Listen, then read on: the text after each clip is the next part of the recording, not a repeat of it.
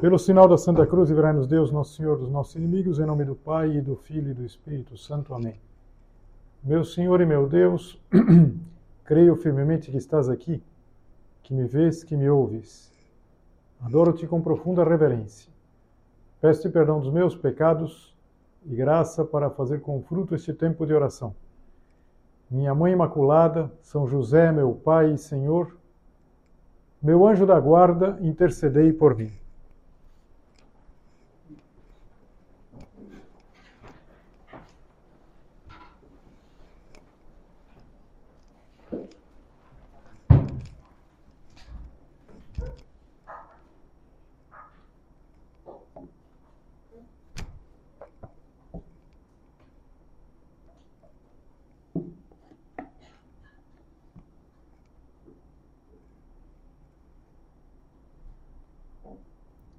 Muitos santos, eles deixaram um legado, deixaram uma herança, uma contribuição para a humanidade. Não sei se a gente pensa no São Tomás de Aquino, toda a estrutura da teologia, de alguma maneira se apoia em São Tomás de Aquino.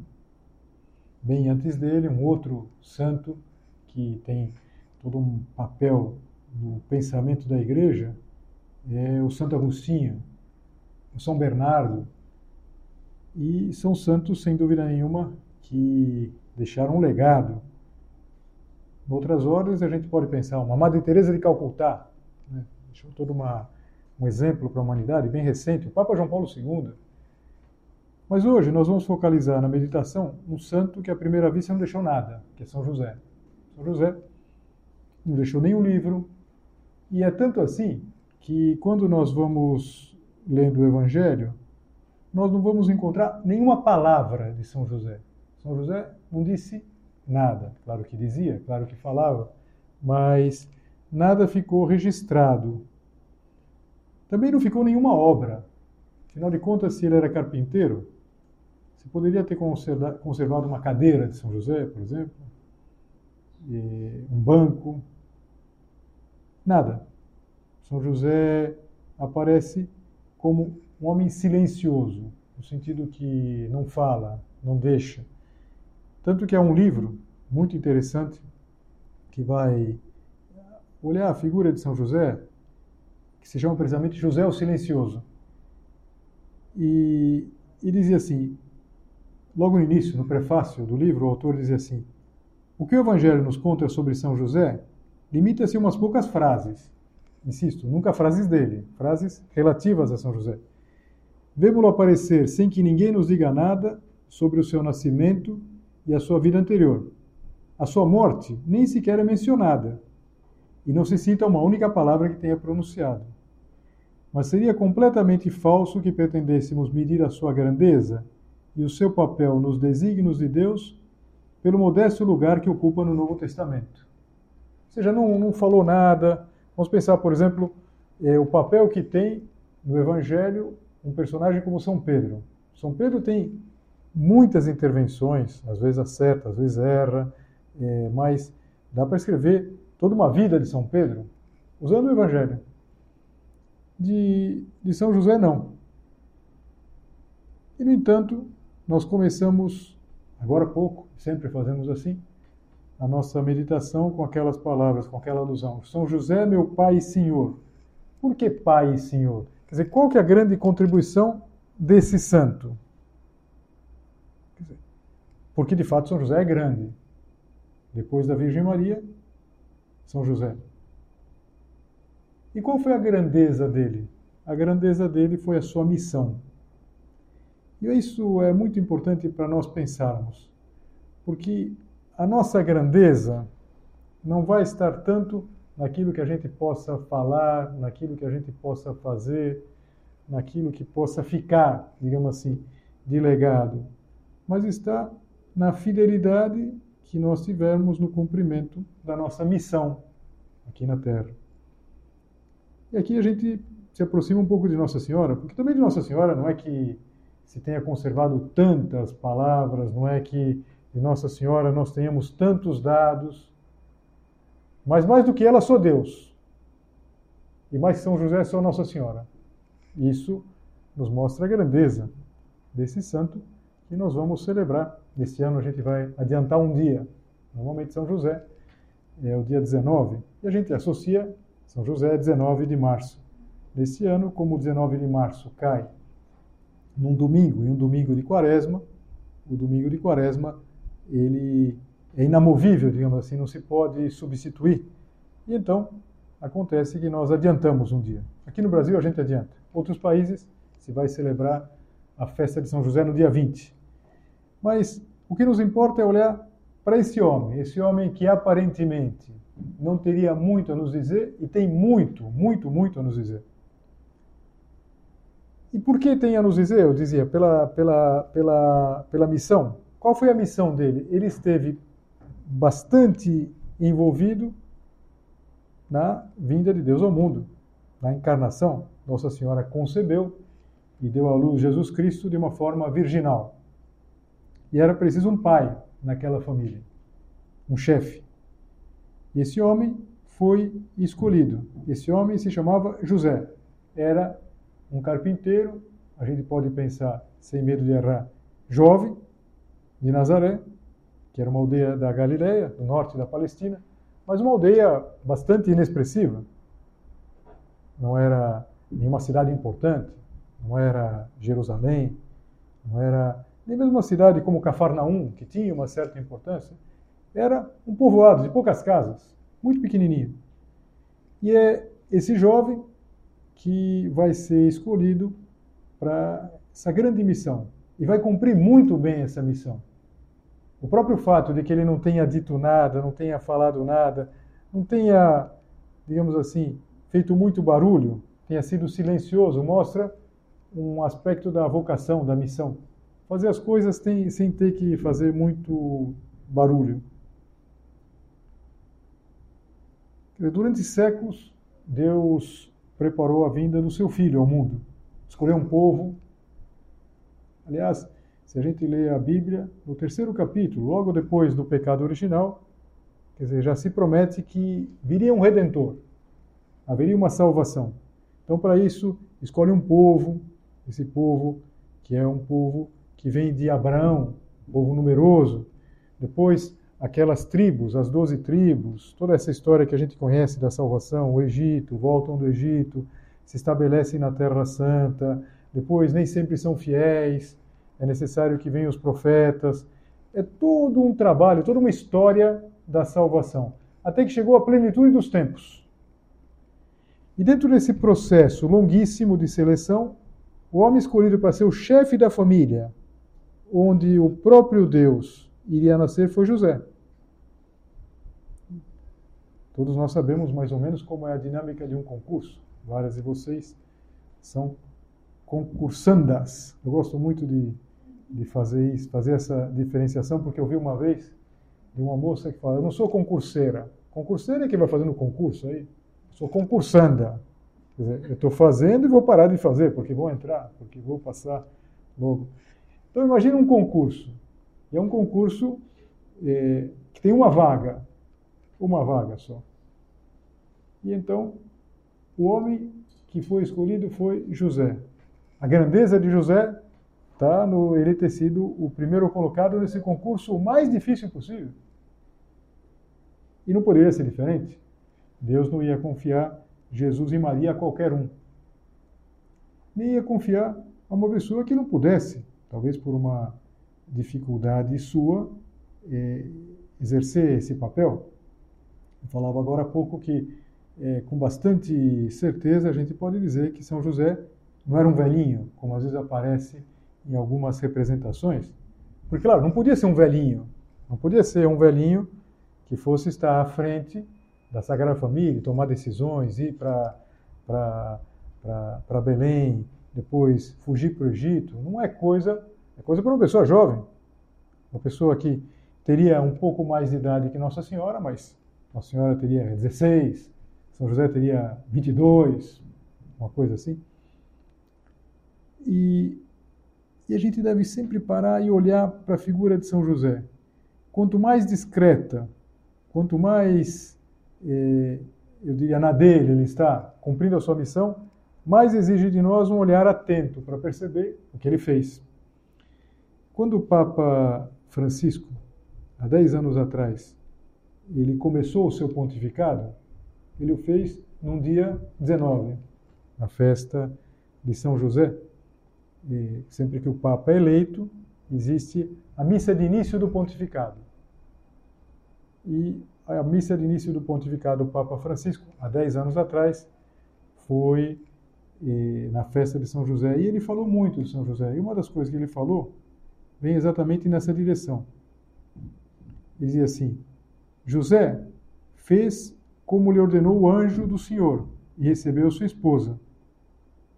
Nessas palavras, encerra-se já a missão que Deus confia a José: ser custos, a palavra latina, guardião. Guardião de quem? De Maria e de Jesus. Mas é uma guarda que depois se alarga à igreja, como sublinhou, ele falou, o bem-aventurado João Paulo II, hoje é São João Paulo II. São José, assim como cuidou com amor de Maria e se dedicou com empenho jubiloso à educação de Jesus Cristo, assim também guarda e protege o seu corpo místico, a igreja, da qual a Virgem Santíssima é figura e modelo. Então São José, ele cuidou daquela família.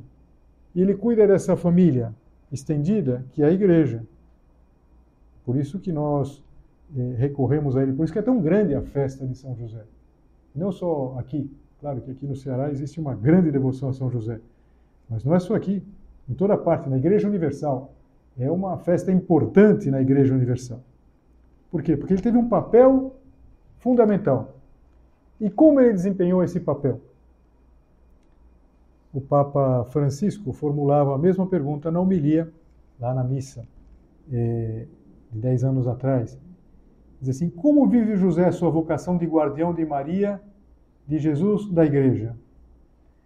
E respondia: Numa constante atenção a Deus, aberto aos seus sinais, disponível mais ao projeto dele que ao seu. Olha que coisa bonita.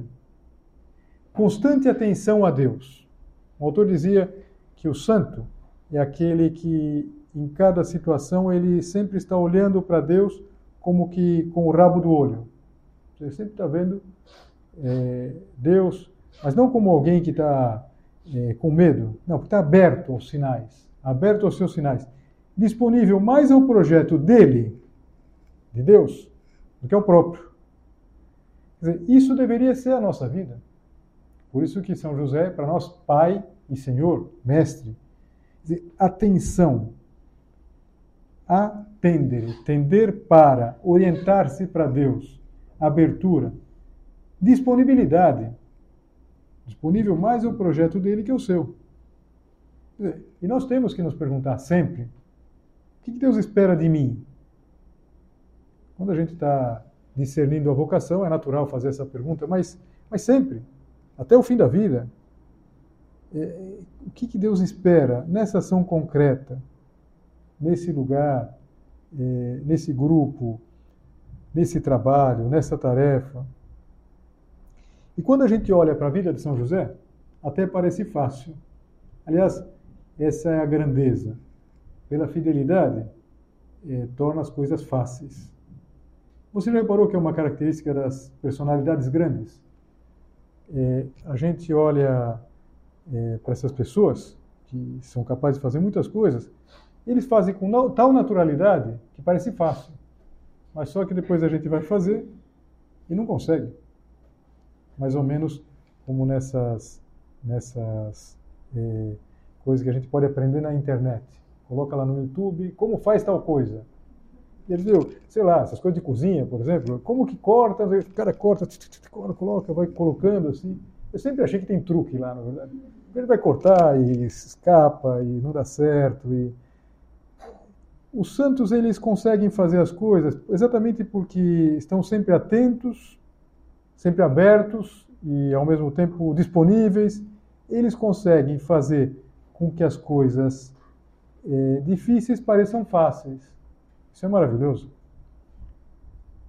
E olhar para a figura de São José é importante para todos. São José Maria dizia que não era só para aqueles que, como nós, não conseguirão gravar seus nomes no livro de ouro da história. É, não sei, ele falava como nós. São José Maria foi canonizado, de certa maneira, uma pessoa conhecida. Nós vamos pensar, talvez a maior parte de nós não vai ser uma pessoa famosa, não vai virar nome de rua, por exemplo. Será que vai ter uma rua com o teu nome? Uma rua? Acho que não. Mas é, São José não brilha. É, naquele momento, São José não era importante. Mas ele brilhava aos olhos de Deus. E como era um dia de São José? Como a gente gostaria que houvesse uma descrição do dia de São José. Uma, uma moça uma vez me falava, o problema todo é que os evangelistas eram homens. Se fossem mulheres, é, a gente saberia tudo, na é verdade. Saberia tudo. O que ele tomava no café da manhã, que horas ele acordava. É verdade que os evangelhos, ao invés de serem quatro evangelhos, seriam, sei lá, 40 evangelhos. Ou mesmo que fossem só quatro, seriam não sei quantas páginas. Mas não é difícil a gente imaginar se a gente lembra quem ele era. Um, um artesão que acordava cedo, tinha que acordar cedo, com certeza bem antes do nascer do sol. E depois de tomar café, na época não existia o café, o café vai demorar ainda uns bons séculos para aparecer.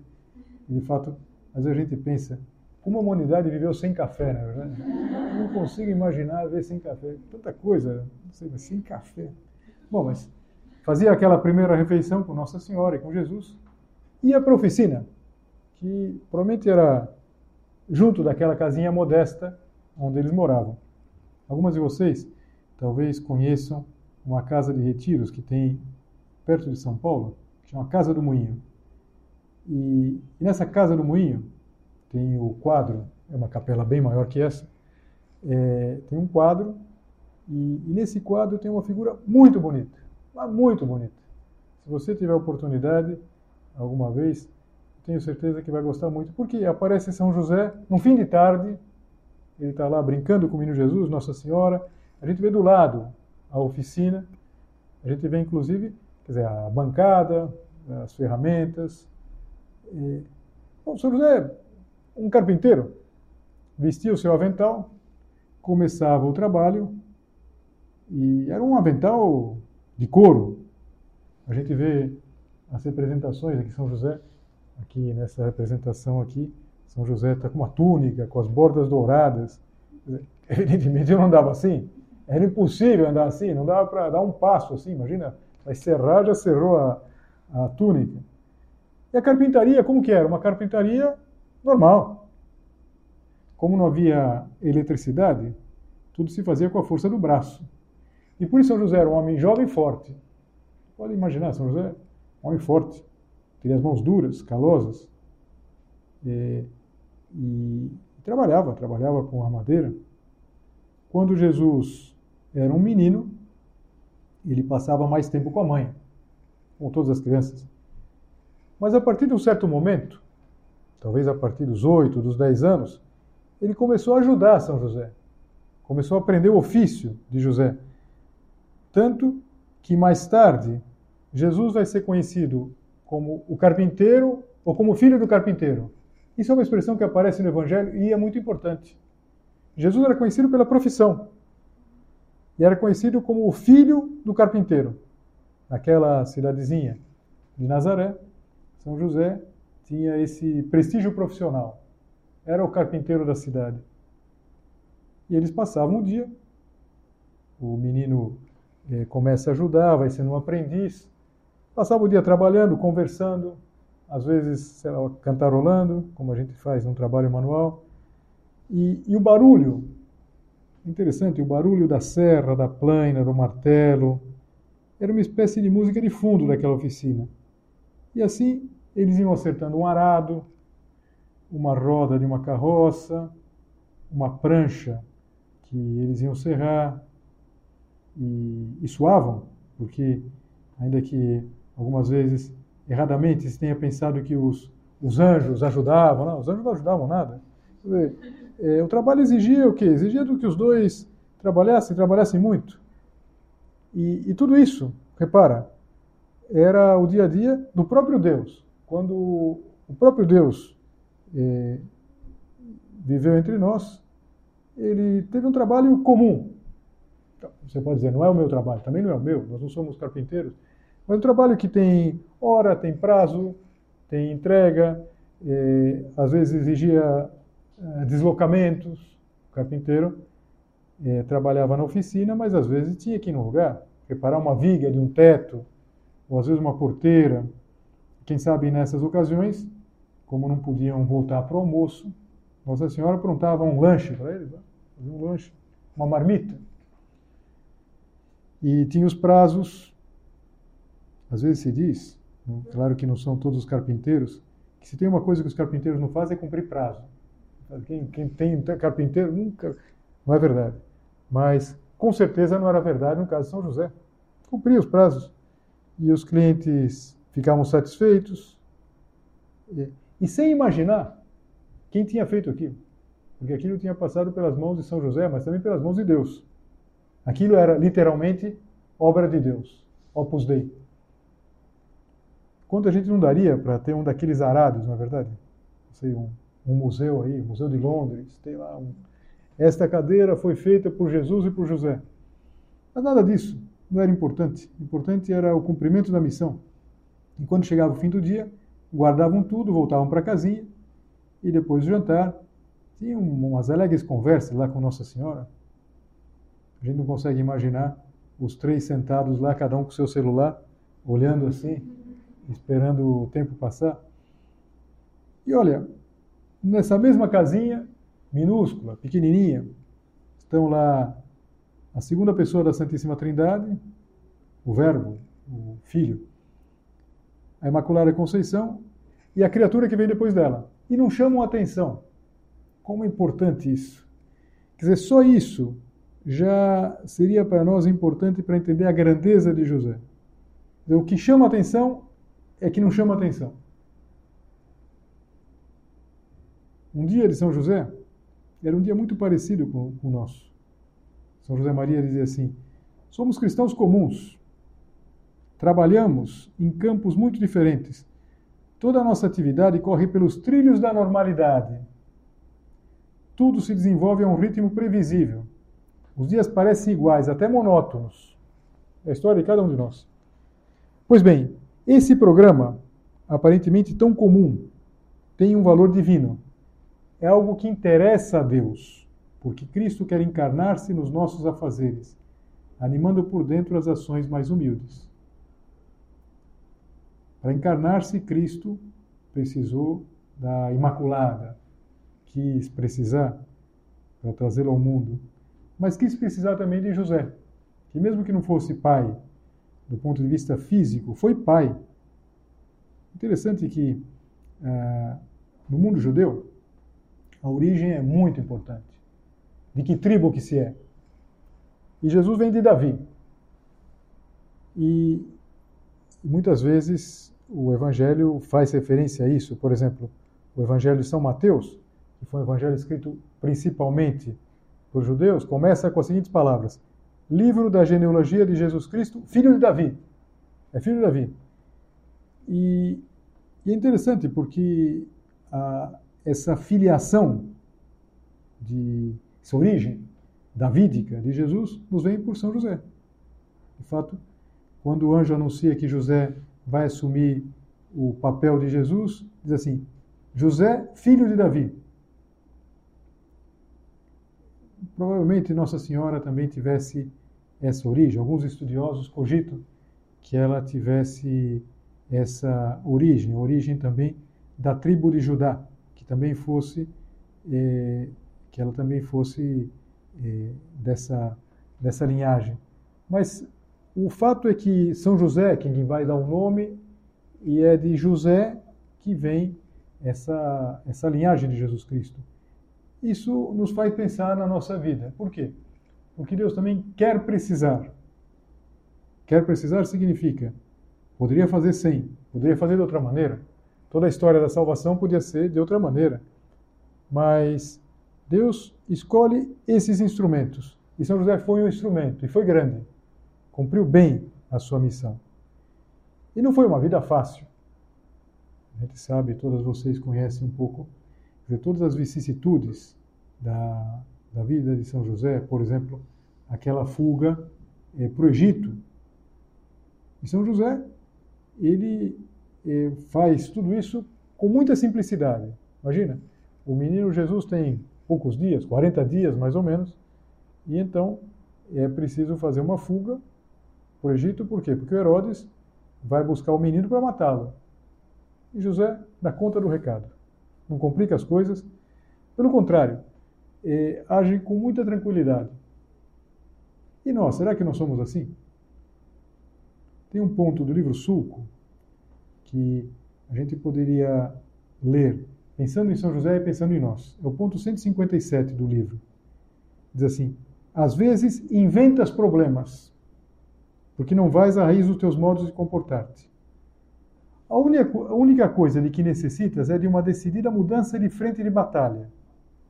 Cumprir lealmente o teu dever e ser fiel às indicações que te deram na direção espiritual. Olha que, que interessante, quando a gente pensa na nossa e na vida de São José. Na nossa vida e na vida de São José. Não inventar problemas. Como a gente inventa problemas, na verdade?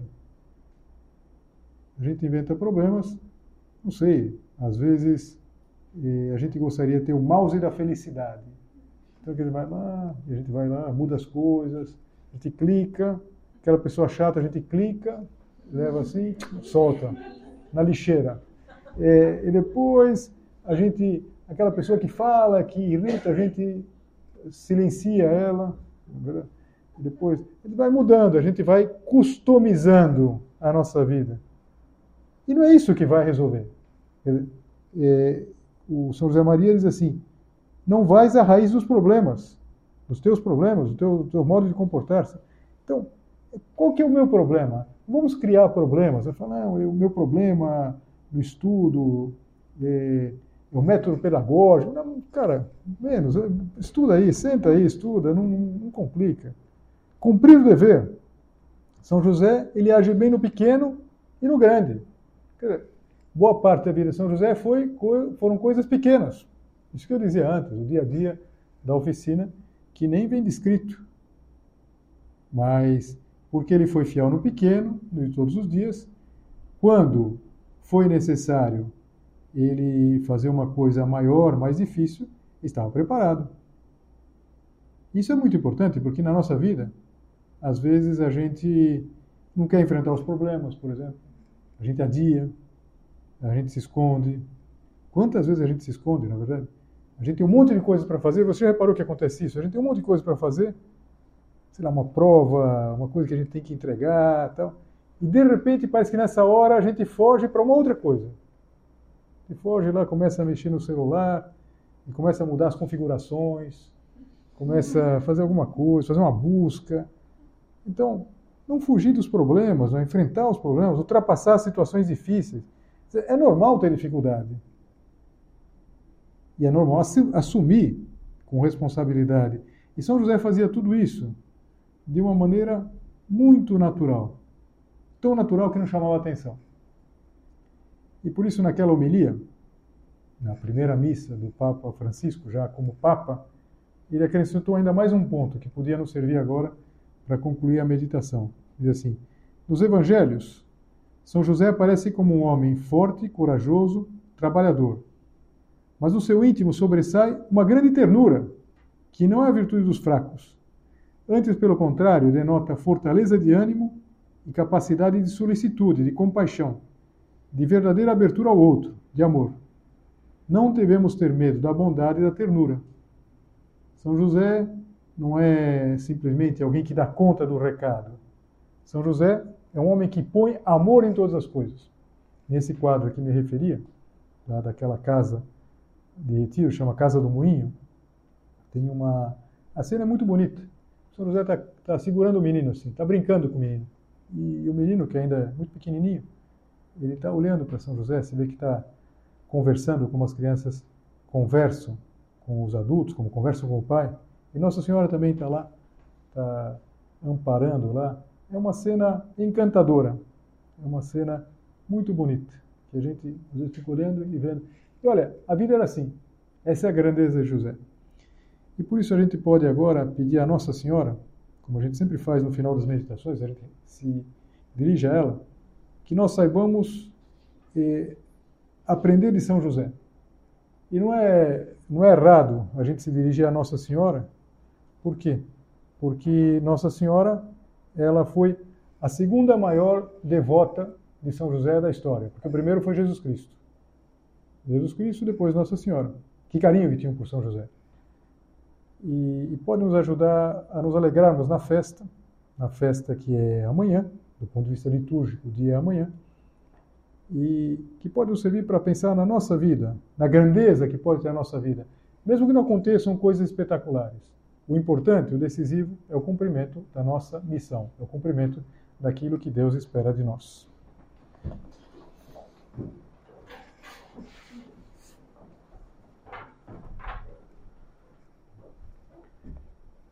Dou-te graças, meu Deus, pelos bons propósitos, afetos e inspirações que me comunicaste nesta meditação. Peço-te ajuda para os pôr em prática. Minha Mãe Imaculada, São José, meu Pai e Senhor, meu anjo da guarda, intercedei por mim.